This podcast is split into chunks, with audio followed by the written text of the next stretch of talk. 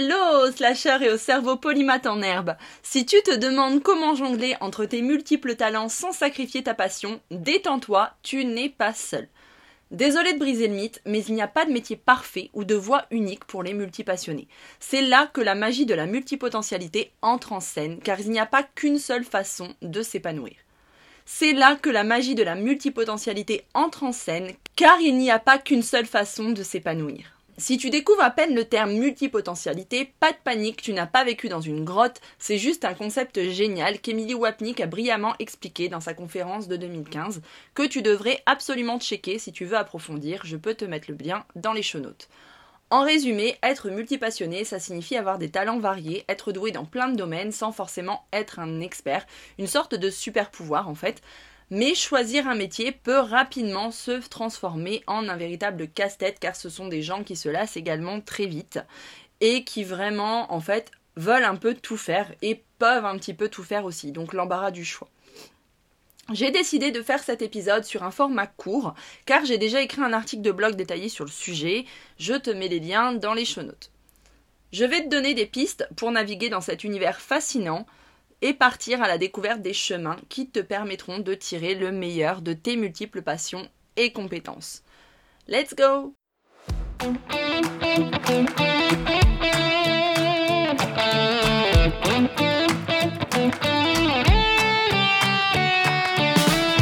Hello, c'est Alizé, ta guide passionnée du monde entrepreneurial.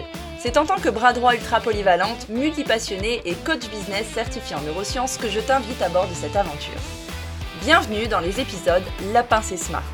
Des capsules d'inspiration condensées, toutes sous la barre des 7 minutes.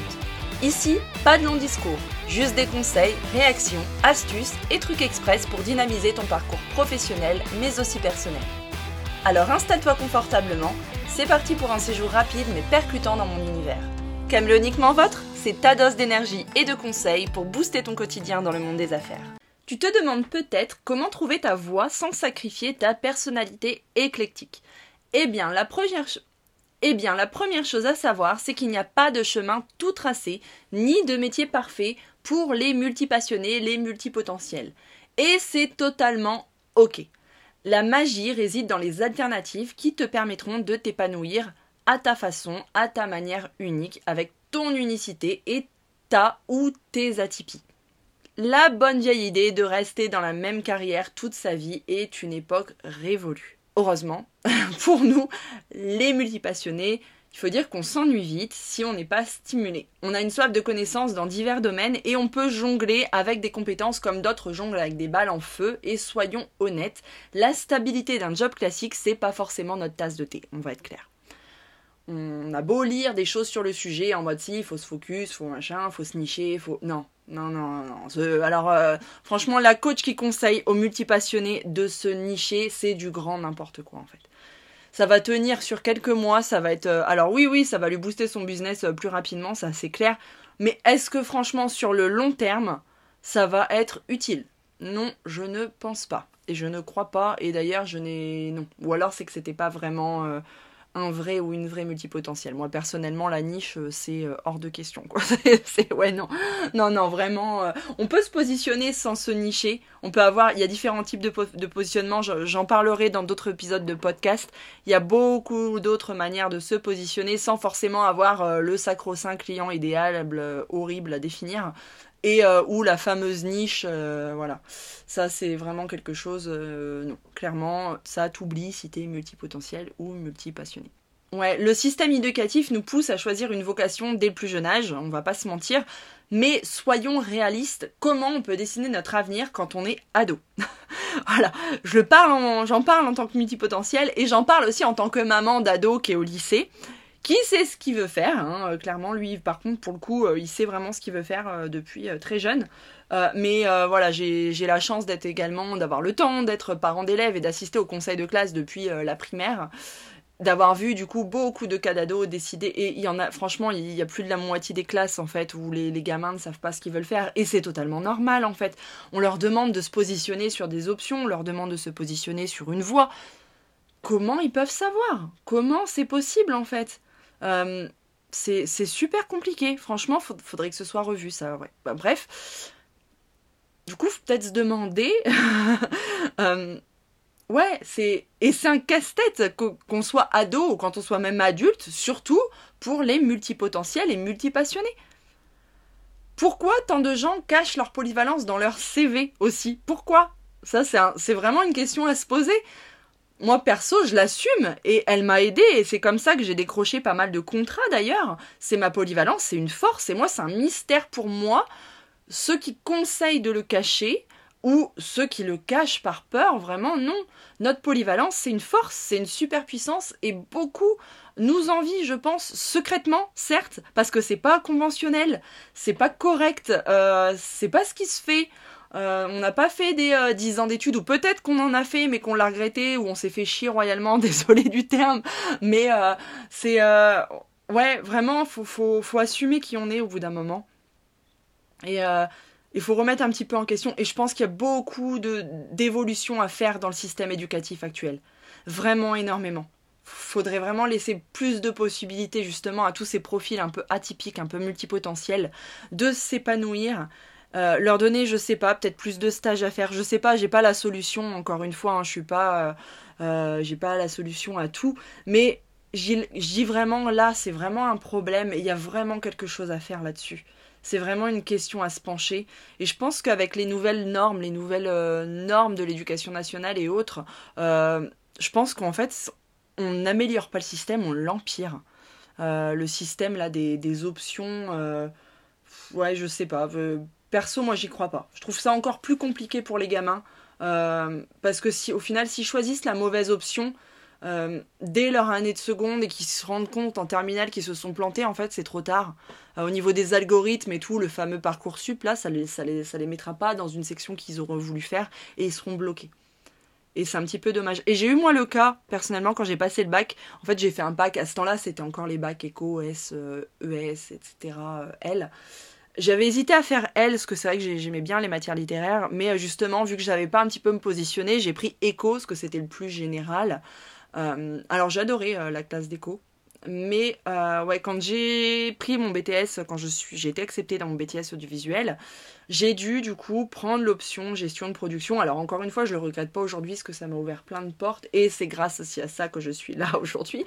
Mais j'aurais en fait, j'aurais dû prendre L. J'aurais pris un bac L, donc j'aurais choisi L. J'aurais eu beaucoup plus d'options. J'aurais pu faire option image, option son, euh, des options montage qui m'auraient euh, beaucoup plus plu au final. Donc, euh, même à ce temps-là, c'était déjà un frein. Et aujourd'hui, ça l'est encore plus en fait, s'ils choisissent la mauvaise option. Et ça, c'est super dommage. Bref, petit aparté, on ne refera pas le, système éducatif du jour au lendemain, bien entendu. Mais, mais ouais, voilà, c'était juste, je voulais l'appuyer là-dessus. Donc, en gros, tout ça pour dire que t'as rien qui cloche, que c'est pas toi le problème en fait, c'est la société. Faut vraiment se remettre en question, enfin, faut que la société se remette en question et que les autres se remettent en question. Euh, la multipotentialité, on en parle de plus en plus, mais c'est pas nouveau. C'est voilà, c'est là depuis des années et des années. Il y a beaucoup de personnes célèbres, j'en ai parlé dans mon premier épisode de podcast. Il y a beaucoup de personnes célèbres qui sont reconnues comme étant multipotentielles et qui l'ont été et qui, qui ont réussi dans tous les sens du terme. Donc c'est possible. Donc, quelle voie choisir parmi toutes tes passions et tes compétences? La question à un million d'euros. Entreprendre, ça pourrait être la réponse, clairement. Parce qu'en tant qu'entrepreneur, tu peux créer ton propre univers en fonction de tes passions. Tu peux mixer un peu le tout, créer un fil rouge ou pas. Euh, ça demande du boulot, vraiment, ça demande beaucoup de persévérance, mais quel plaisir de voir ces idées prendre vie. Vraiment. Perso, moi, en tant qu'entrepreneuse, en tant qu'online business manager, assistante de direction, assistante virtuelle polyvalente, coach business maintenant, euh, je m'éclate vraiment à mettre en pratique ma polyvalence pour aider d'autres entrepreneurs à gagner du temps et à rester zen. Vraiment, et j'utilise mes compétences variées pour guider mes clients vers leur objectif et ça, c'est vraiment génial parce que je peux mettre à profit et je peux me former continuellement sur d'autres compétences euh, et, vraiment, j'ai trouvé ma voie. Et c'est pour ça que je me vois pas revenir dans le salariat en m'imposant vraiment euh, tout le temps les mêmes missions jusqu'à la fin de ma vie. Clairement, non.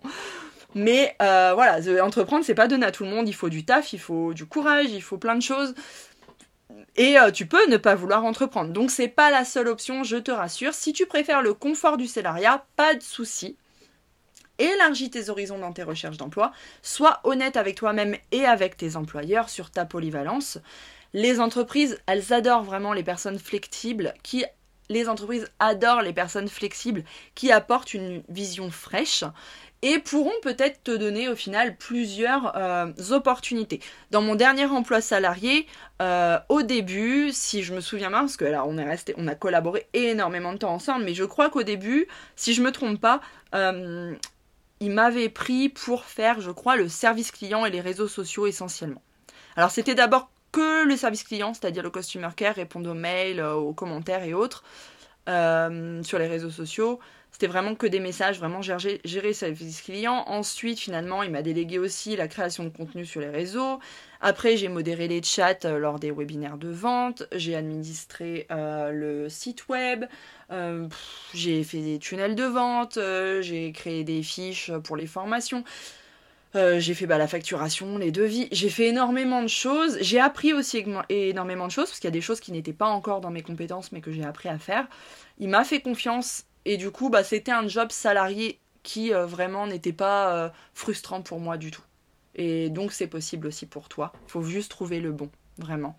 Et euh, ne pas hésiter à, à, être honnête sur ta polyvalence et sur ce que tu veux faire, sur ce que tu aimes faire. Voilà. Et enfin, il y a aussi l'option du job alimentaire magique ou pas magique du tout. en fait, c'est le mix un petit peu entre les deux. Tu peux avoir un job qui te passionne pas forcément, mais qui te laisse du temps libre pour tes activités favorites. C'est une question, en fait, c'est une façon de gagner de l'argent tout en cultivant tes passions. Voilà, si tu trouves un job alors qui n'est pas forcément réjouissant, euh, mais qui rapporte bien tout en te laissant euh, euh, beaucoup de temps, voilà, c'est ça peut être une solution pour que tu puisses t'épanouir aussi, parce que du coup, ça va être tes centres d'intérêt. tu vas les faire non pas dans le cadre d'un job, euh, mais tu vas pas les monétiser au final, mais tu vas avoir le temps de les faire, donc tu vas rester épanoui toi-même. Donc c'est vraiment pose-toi les questions du, euh, pose-toi la question de la bonne solution qui est faite pour toi.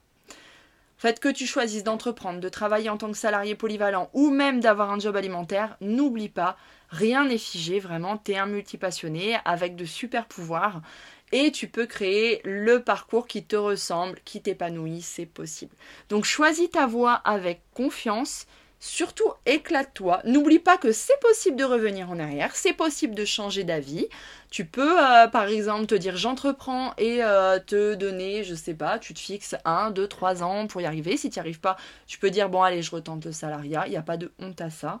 Euh, pareil, pour le job alimentaire magique, effectivement, tu peux ne pas être fier de dire je fais tel ou tel job à côté à tes proches ou autres, subir quelques critiques, mais à côté, bah, tu peux être fier de dire bah ouais, mais à côté, j'ai le temps pour faire tous mes centres d'intérêt, pour exploiter toutes mes passions et ça, franchement, c'est pas donné à tout le monde. Donc au final, peu importe la voie, du moment que c'est la tienne, que toi tu juges que c'est la bonne, c'est le plus important.